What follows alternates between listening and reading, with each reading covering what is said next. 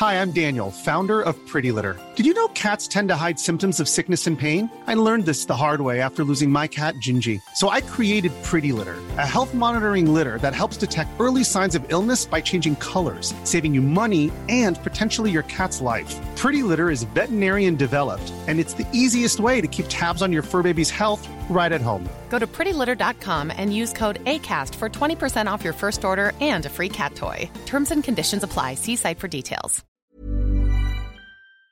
A quien sí le entendemos siempre muy bien es a mi querido amigo Mariano Riva Palacio, colaborador del Heraldo Radio, siempre con sus temas que están relacionados con eh, el bienestar de la gente y sobre todo muy enfocados al tema del coronavirus últimamente. Estimado Mariano, qué gusto saludarte, bienvenido. Buenas noches.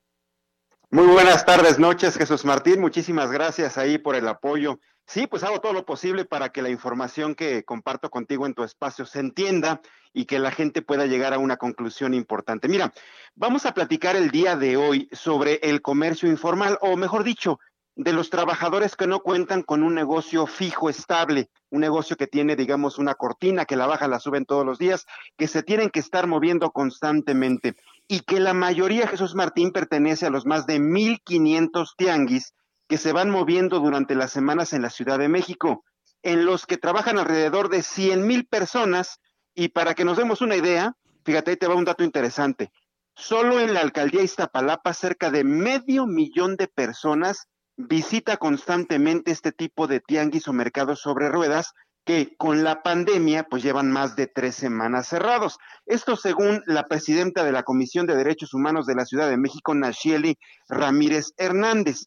Dice que la mayoría de estos comerciantes viven en condiciones de precariedad y recalcó que algunos de los empleos de los trabajadores informales son actividades esenciales para la ciudad como la recolección de basura, a través de la cual se avanza sobre la protección a un derecho de todos que es fundamental, la salud. Por su parte, el doctor Manuel Fuentes Muñiz, él es abogado laborista, Jesús Martín, indica que el porcentaje de estos trabajadores informales en nuestro país es de alrededor del 60% y que la mayoría incluso incluye a las trabajadoras del hogar.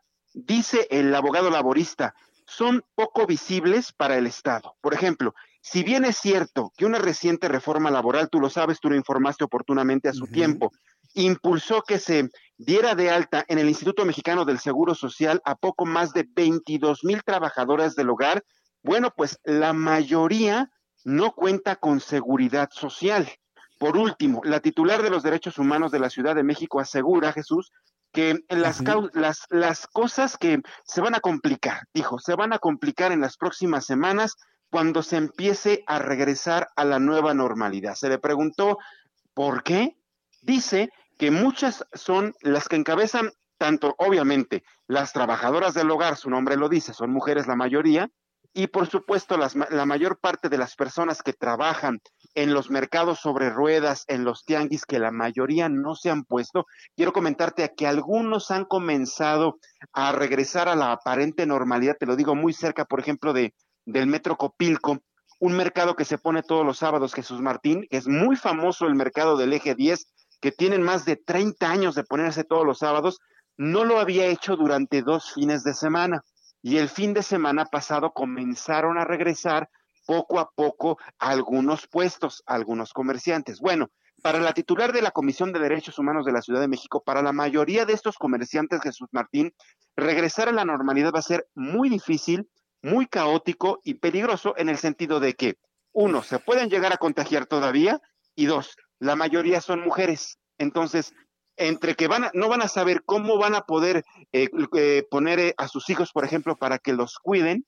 Y segundo, pues bueno, la situación económica no está tan sencilla como para salir adelante. Por eso quise traer esta reflexión contigo esta tarde, Jesús Martín, sobre este otro sector que también se las está viendo negras ahorita con la pandemia del coronavirus. Sí, inclusive hay algunos mercados sobre ruedas como se conocían antes que ya han desaparecido ya por completo, ya no se van a volver a poner.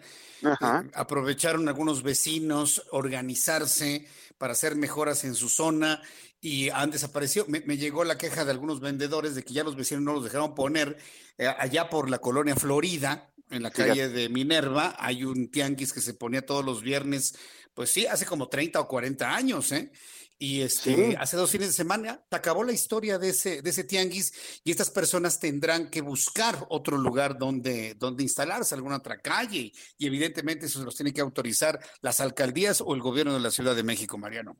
Y se van a enfrentar a otros problemas, Jesús Martín, porque si bien de una calle salieron por la inconformidad de los vecinos, aprovechando que ya no se colocaban por eh, la indicación de las autoridades por la pandemia, van a tener que buscar otra calle y ahí se van a enfrentar a la aprobación o negación de esos nuevos vecinos. Entonces habrá que ver cómo las autoridades van a hacer este reacomodo para este tipo de, organizaciones, porque sabemos también están representadas, tienen sindicatos, tienen gente que las representan ante las autoridades. Vamos a ver qué pasa en las próximas semanas. Por eso lo quise compartir esta tarde contigo, Jesús Martín Mendoza. Muy bien, Mariano Riva Palacio. Pues qué bueno que nos haces, nos visualizas personas que necesitan ayuda, que necesitan trabajo, que necesitan apoyo, que tienen familias. Mariano, compártenos tus redes sociales para que el público entre en contacto contigo, te siga y estemos muy pendientes de tus programas de radio y televisión y donde andes, mi querido Mariano. Muchísimas gracias, querido Jesús Martín. Twitter e Instagram, arroba JM Rivapalacio, y en Facebook estoy como Mariano Rivapalacio Yáñez. Ahí directamente yo contesto cualquier inquietud. Te están mandando muchos saludos a través de, de, YouTube. Nuestros amigos te mandan saludos, te recuerdan del lugar donde trabajabas antes. Y mira que tienes a tus seguidores, ¿eh? Te mandan saludos acá algunos amigos del público que nos siguen a través de YouTube, estimado Mariano. Pues muchísimas gracias, querido Jesús Martín Mendoza. Qué buena oportunidad. En estos momentos, fíjate, me voy a conectar precisamente para entrar a tu canal y seguir viendo ah. y escuchándote en el programa. ¿Te parece? Perfecto. Y si tienes la oportunidad de saludar ahí a algunos amigos que te están saludando también. Muy bien, Mariano. Muchas Ándale, pues. Muy buenas tardes, noches, Hasta luego. Buenas tardes.